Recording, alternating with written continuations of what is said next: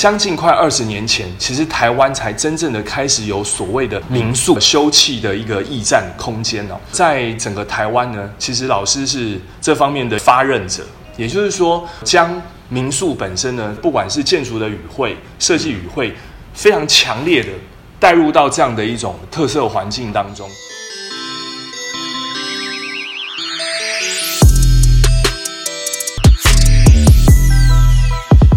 今天呢，在我旁边的这位建筑师，他彻底的将他的人生实现了这方面的理想。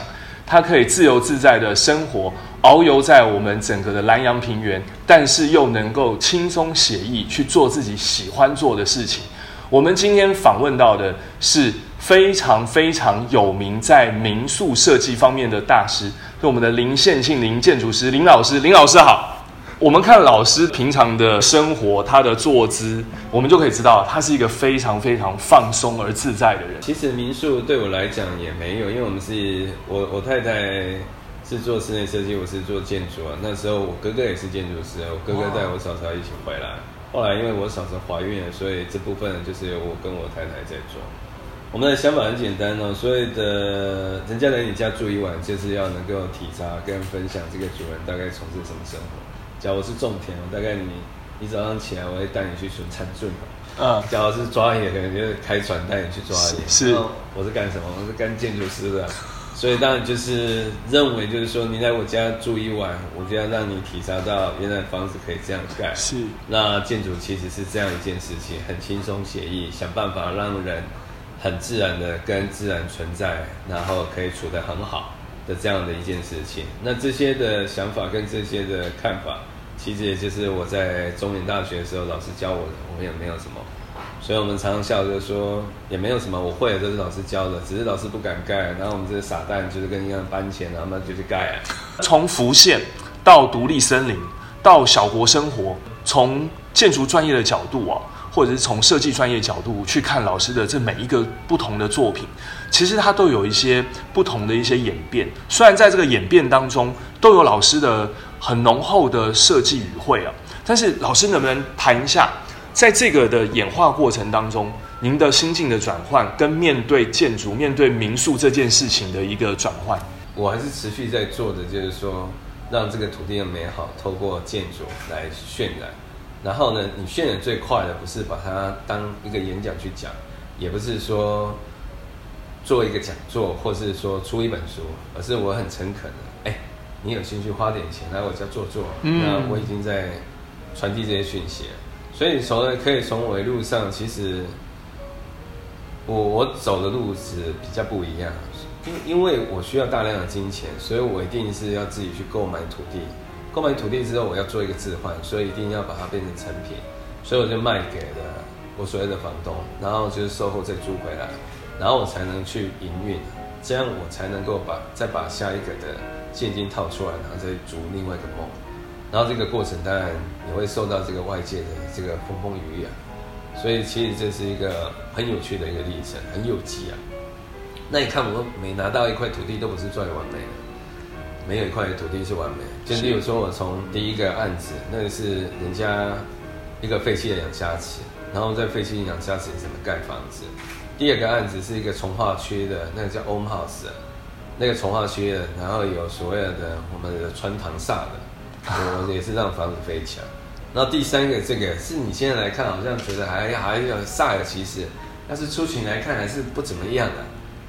所以我们从来都是不被看好。然后那个所有土地后面还有更更糟糕的地啊，旁边就是大烟囱，虽然中央山脉大烟囱，我们做了十八棵大树，或者是去那个很颓败的，好像快要被消失的一个聚落，那叫夜光森林。我们每次去看河堤上就是祖孙两代，不是三代哇。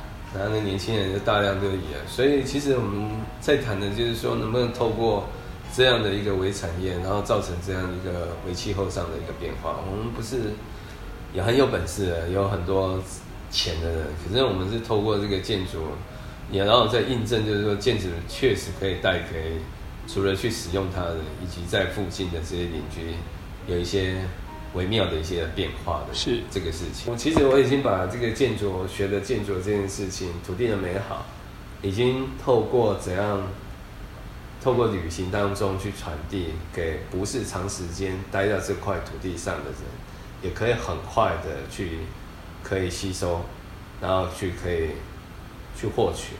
做一个创作者，必须很很很敢于把你自己的想法跟自己的看法做出来，啊，这就是我所谓认为的一个作品这件事情。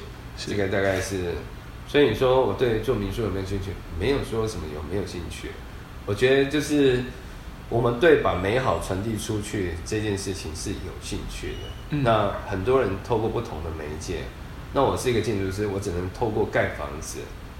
你来我家住一晚，这样的方式去传递这样的美好。听老师说了先前的故事，可以感觉到老师对于建筑设计其实一直怀有这个热情哦，然后也非常的有冲劲，包含对于未来的一些预想以及规划。最让人感动的是分享台湾的美好。对于台湾的不管是建筑或者是室内的这个设计教育方面。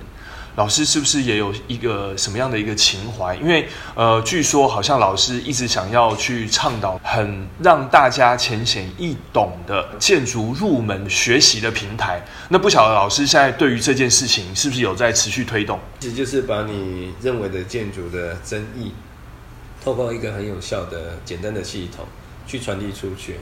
呃，你要你要教出一个艺术家很难，可是你要很快的。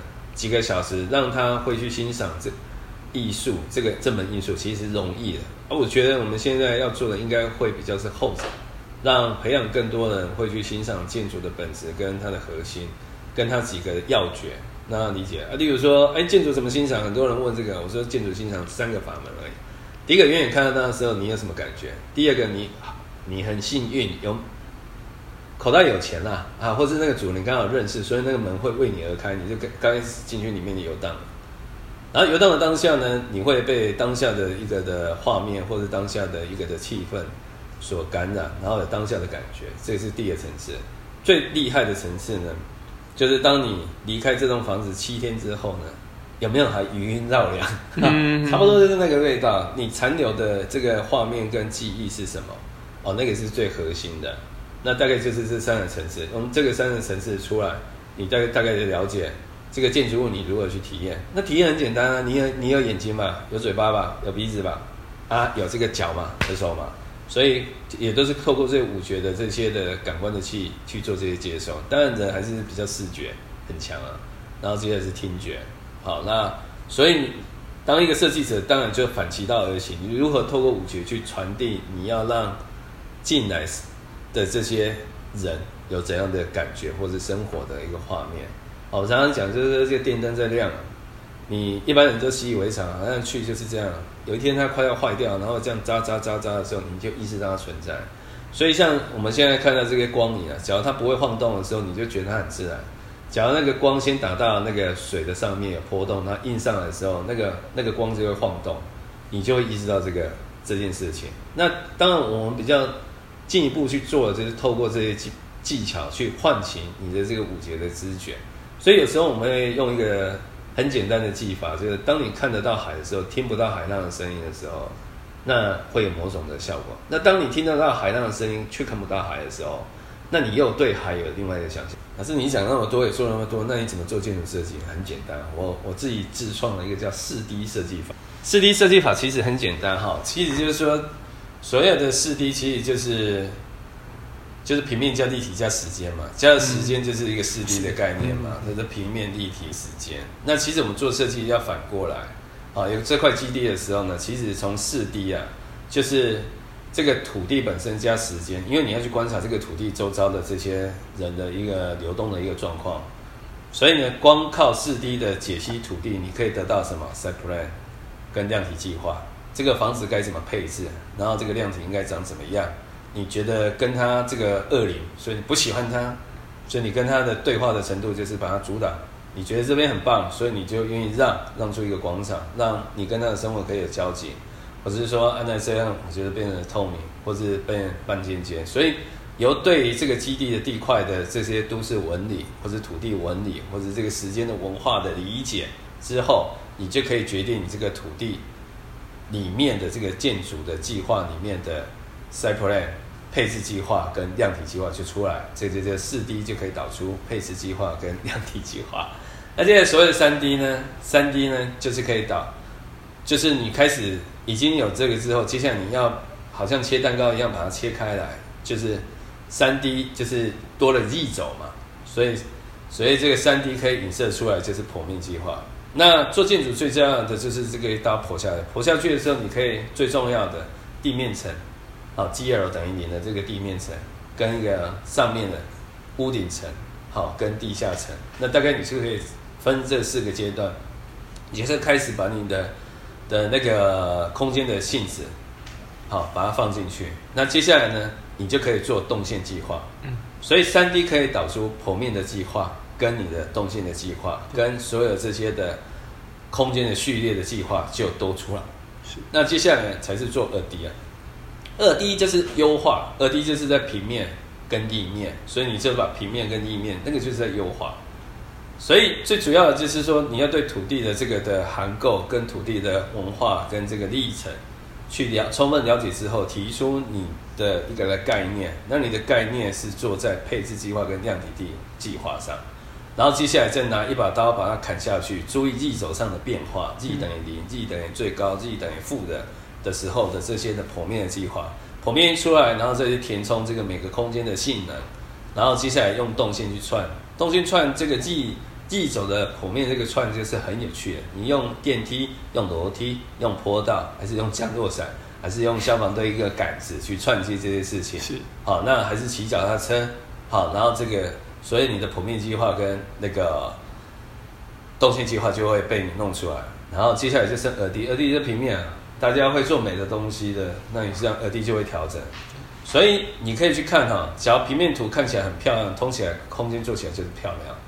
然后平面图跟剖面图又有一些关联性，那做起来那个东西一定很立体。是。那接下来你再看它的配置计划，假如跟周遭融得很好，我跟你讲，它一定是一个很棒的建筑。是。那大概就是这些的很简单的，所有就是我做用四 D 做设计，所以一般人刚好倒过了，一般人。不会做设计的，或者一般在学设计是反过来，拼命的在拼那个平面平面，对对对。那为什么他们有些人还行得通，小住宅可以的？因为那尺度很小，掌握的东西比较少，勉为其难还做得到。你只要做大尺度的大东西，一定抓不到要点。是，所以这个这个一定就是说老话一句啊，房子要从土地里面长出来。所以你一定要对土地要有所了解，所以我叫土地解码。是土地解码之后呢，你对未来还要有一个愿景，叫生未来生活的想象。所以这是两句啊，前跟后。